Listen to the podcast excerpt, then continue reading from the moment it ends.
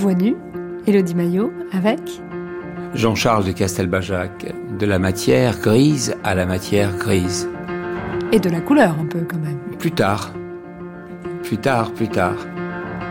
Troisième épisode, Maison Mère.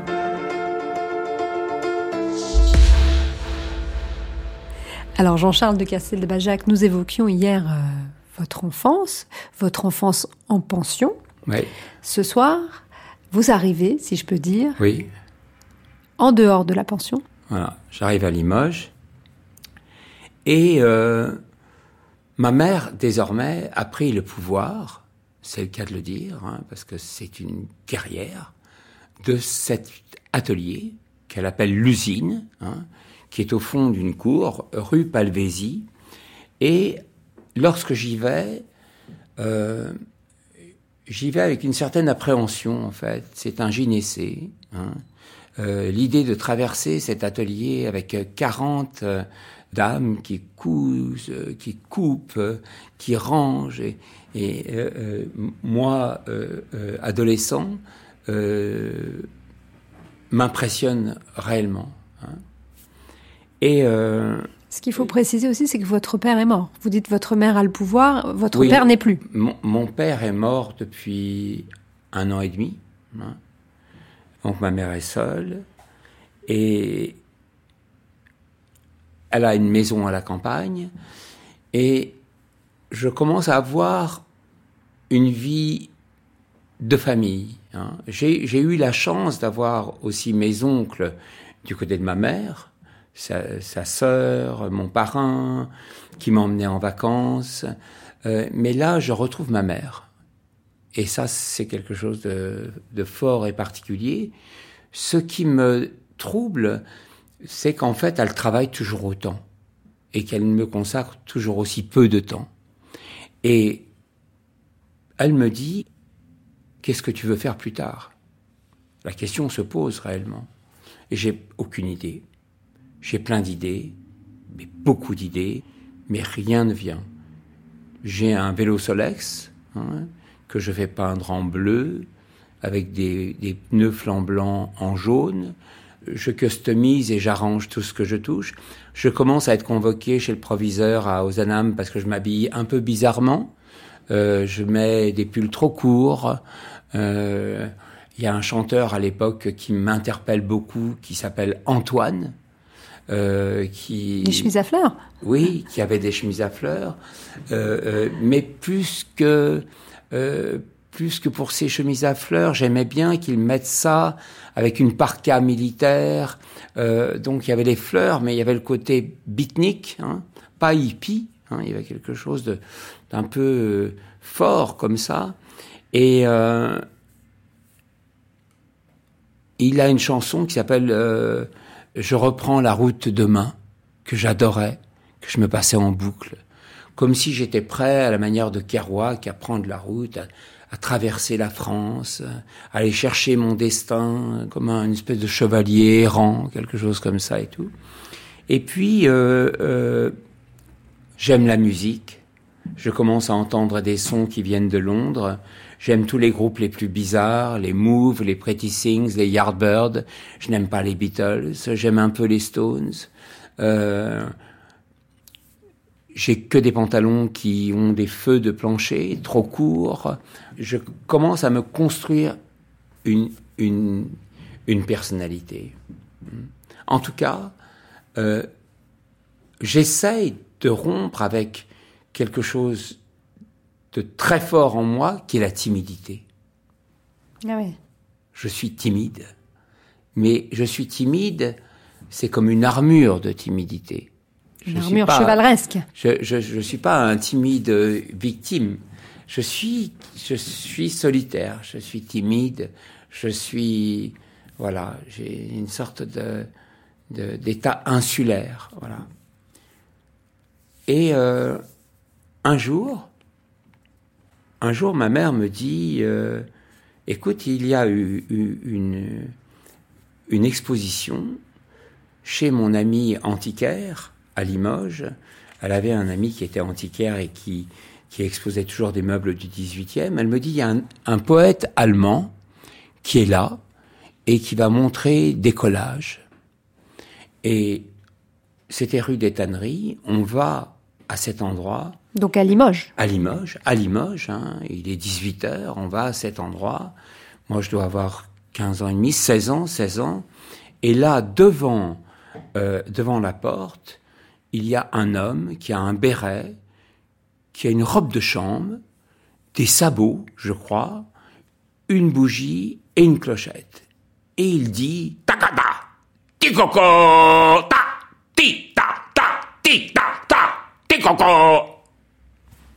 Et moi, je suis là, je dis Mais qu'est-ce que c'est que ça, C'est une révolution pour moi. Autour, il y a des bourgeois, il y a plein de gens de Limoges, bien coincés et tout.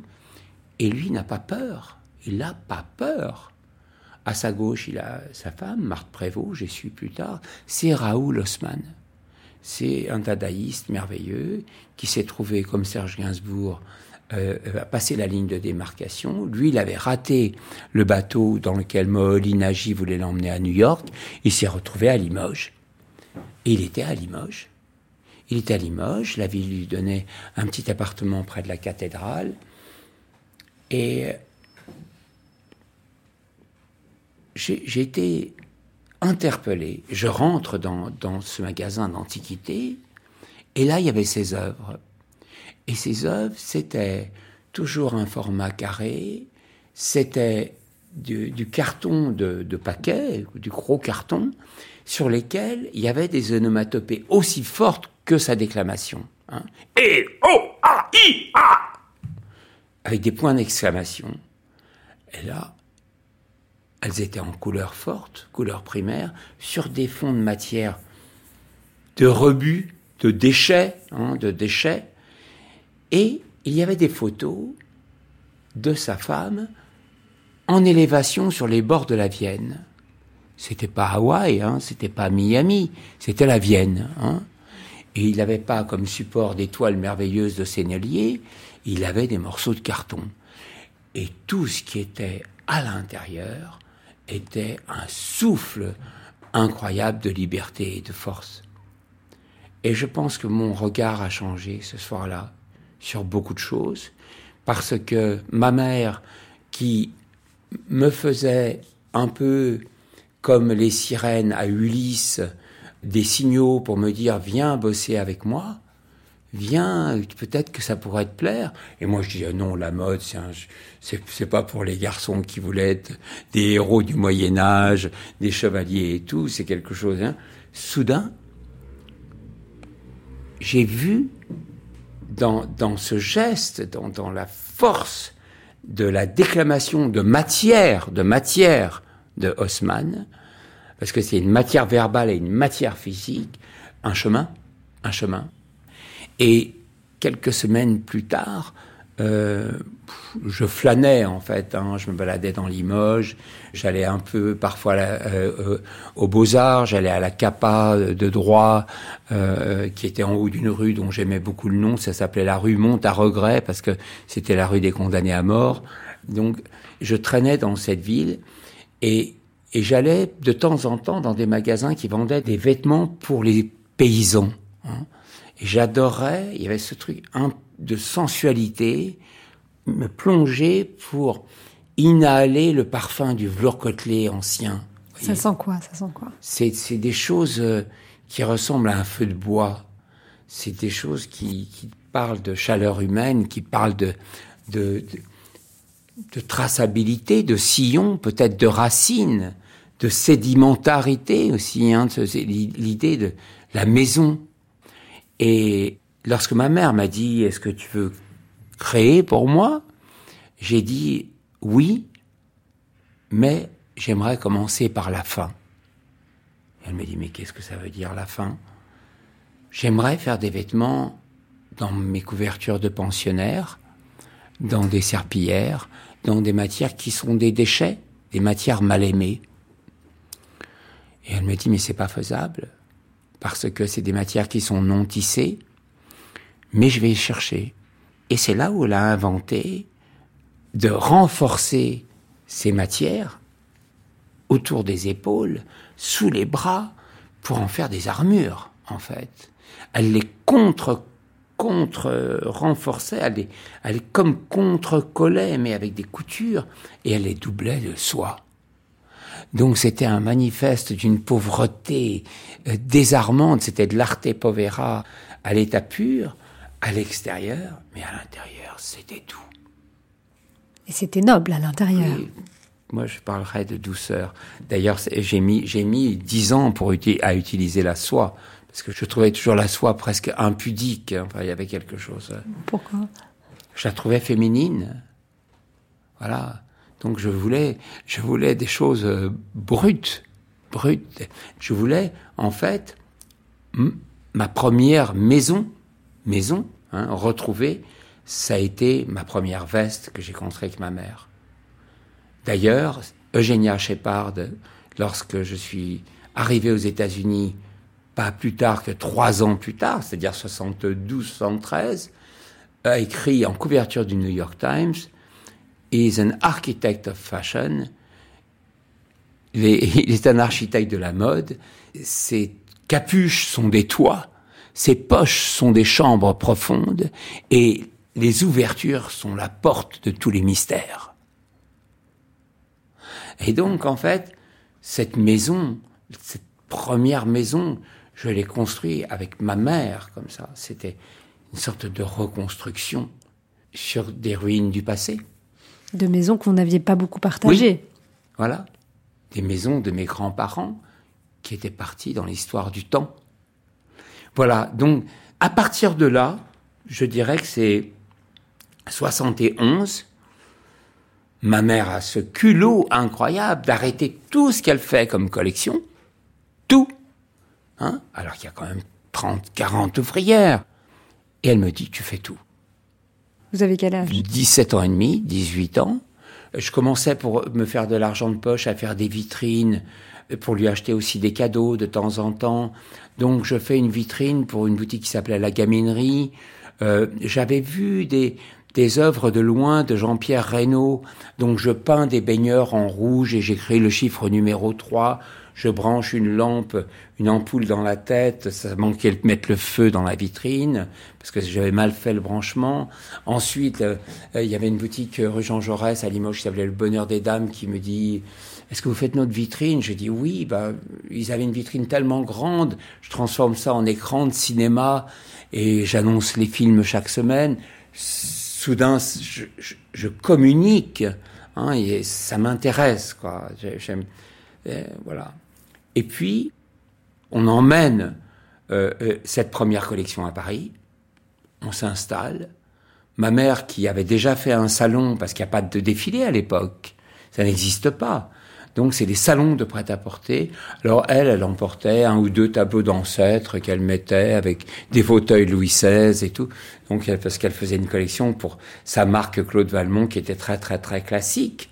Je lui ai dit, écoutez, ça maman, vous oubliez les, tableaux, là, vous oubliez les meubles. On va remplir des sacs de pommes de terre de déchets, on va faire des sièges, on va pendre comme dans un souk. J'avais vu le couturier de Brigitte Bardot qui s'appelait Jean Bouquin, qui était à Saint-Tropez, qui suspendait les choses comme ça. J'installe tout partout comme ça. Et, et en trois jours, c'est la révolution. Ma mère est hors vente. Les Américains achètent.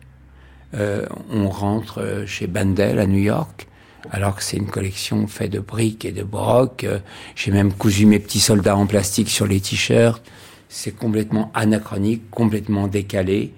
Je lui dis, faut arrêter de l'appeler Claude Valmont, cette collection.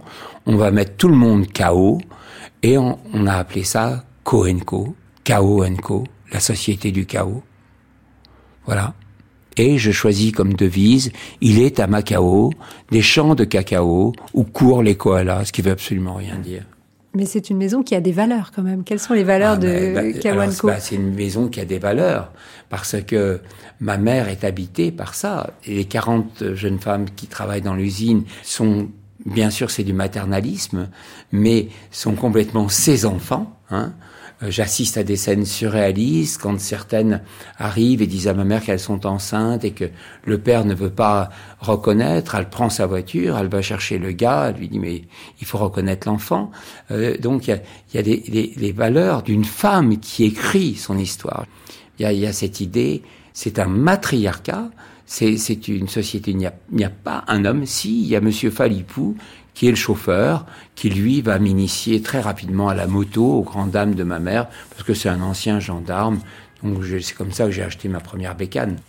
Hmm. Et que je suis devenu motard à 18 ans, quoi. Mais on peut dire que c'est l'imagination au pouvoir, c'est l'upcycling avant l'heure, c'est ah ben, ça les valeurs de la société. C'est surtout une société, euh, il y a ses valeurs humaines bien sûr, mais il y a cette idée que tout est important c'est une économie circulaire. Donc on, a, on invente euh, avant l'heure le upcycling, on invente le recyclage. Mes manteaux, dès 71, c'est des morceaux de tissu, c'est du patchwork. Euh, quand on a trop de jersey, on double le jersey avec de la voitine et on en fait un vêtement d'hiver. Tout est réinventé et tout fonctionne ainsi. Et c'est ce qui donne la force créative à cette entreprise. C'est-à-dire que Coenco devient, avant l'heure, une sorte de laboratoire expérimental. La deuxième saison, elle me dit, tu refais une collection, j'espère?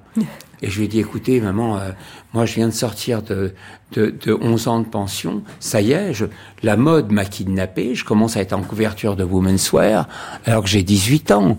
Et, et je lui dis, j'aimerais bien me faire aider. Elle me dit, je te donne un petit budget. Euh, elle me donne l'équivalent de 1000 euros deux fois, deux fois 1000 euros. Je pars à Paris. J'avais repéré deux stylistes. Il y en a une qui s'appelle Chantal Thomas, Chantal Thomas, je vais l'attendre au sortir de Dorothée Bis. Elle est très jolie, c'est une jolie brune et tout. Elle voit ce grand garçon avec ses cheveux longs qui arrive, qui lui dit j'aimerais bien vous parler. Il dit non, moi je suis marié. Elle me dit donc c'est et je lui dis euh, mais il s'agit pas de cela. Je voudrais vous kidnapper et que vous accepteriez de faire des vêtements pour la société de ma mère, pour Quenco et de travailler avec moi. Et elle dit oui. Après, je vais passer à Vivienne.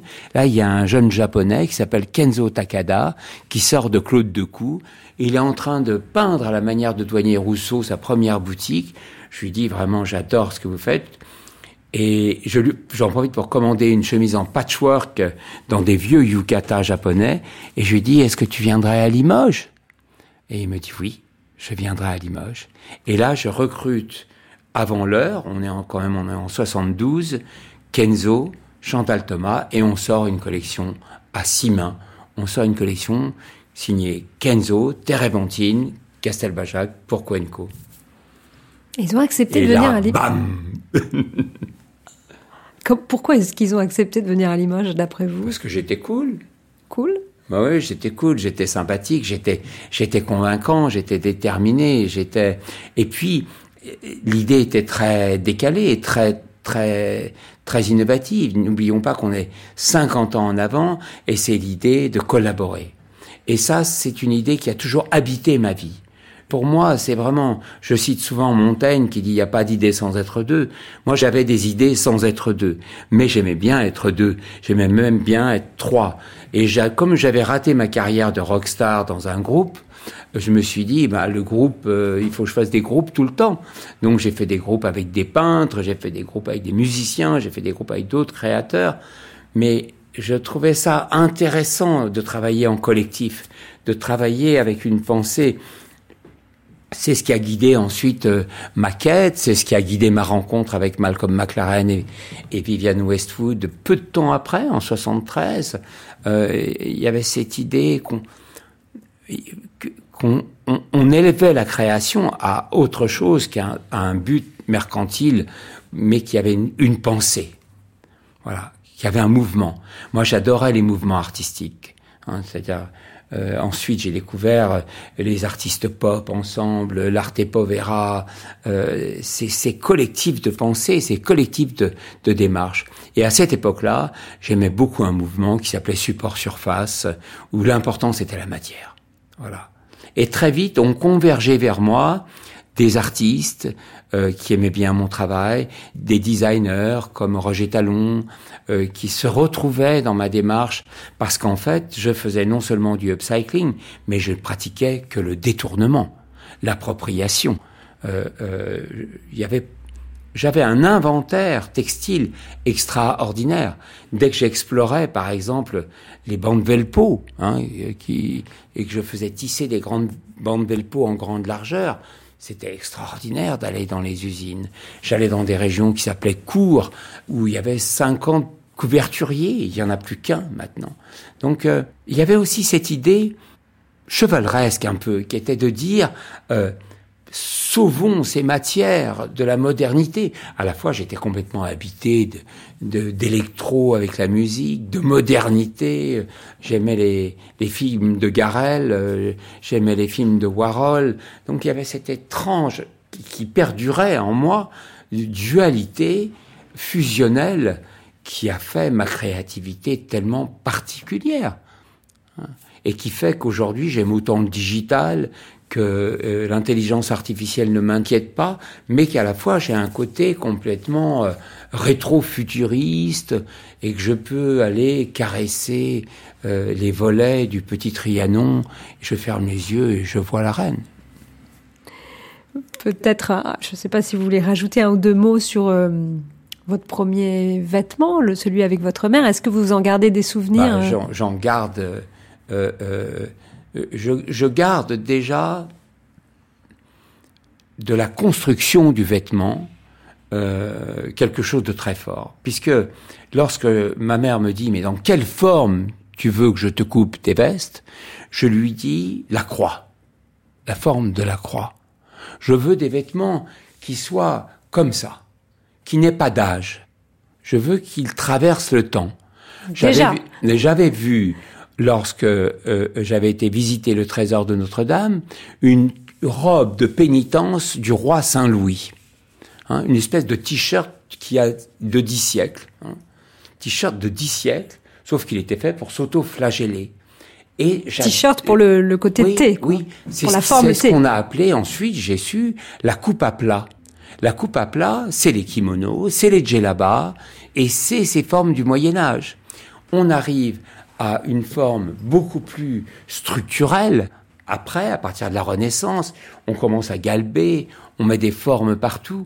Moi, j'ai fait une vie de coupe à plat.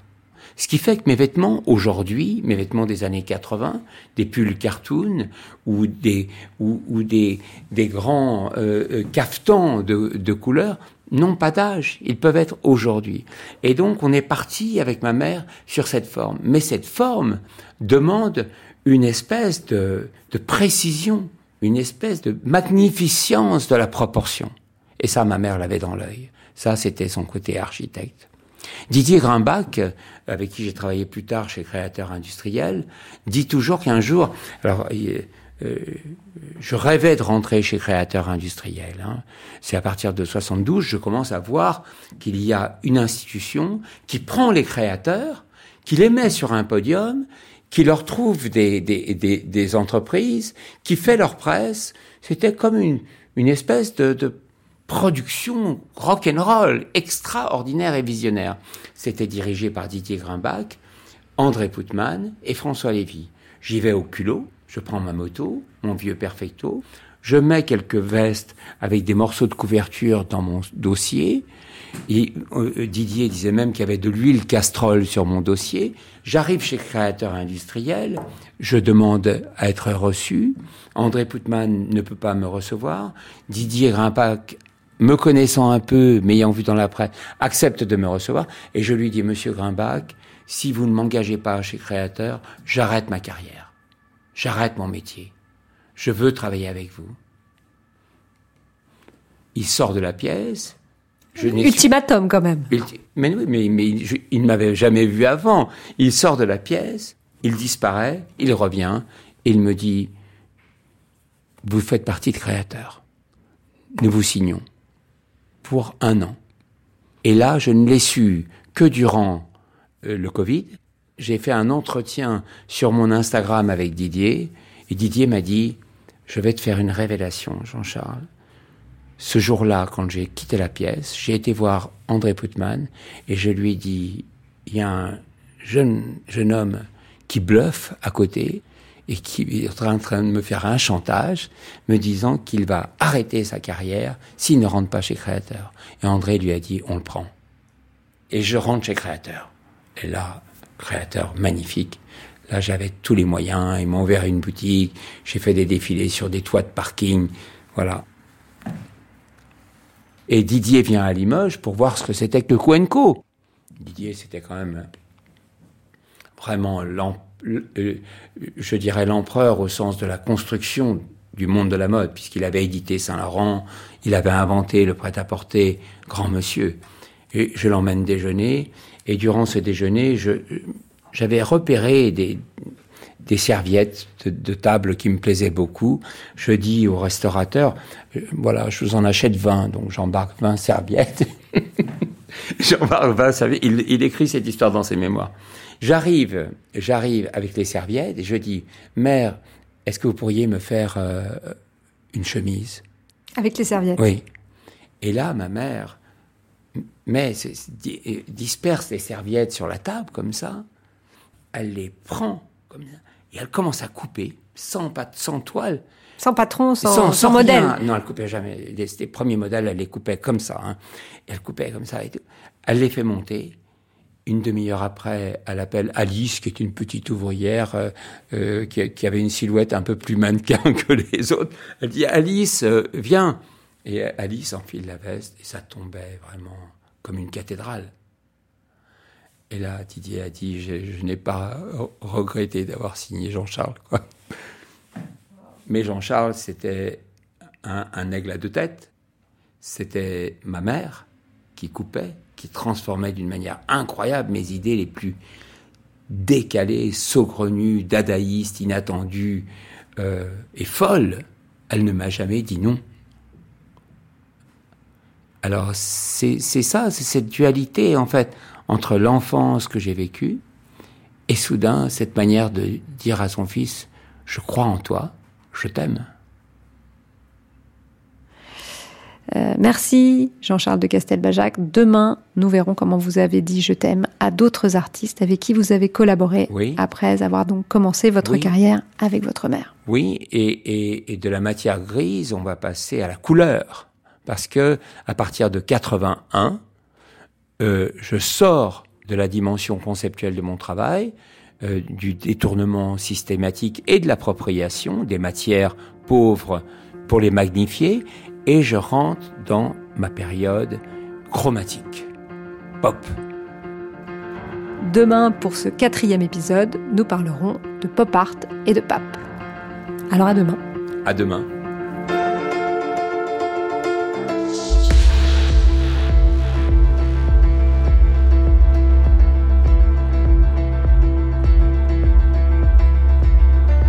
C'était À voix avec Jean-Charles de Castelbajac, réalisation Marie Placé, prise de son Fabien Gosset, chargé de programme Daphné Abgral, une série d'Elodie Maillot disponible sur franceculture.fr et sur l'application Radio France.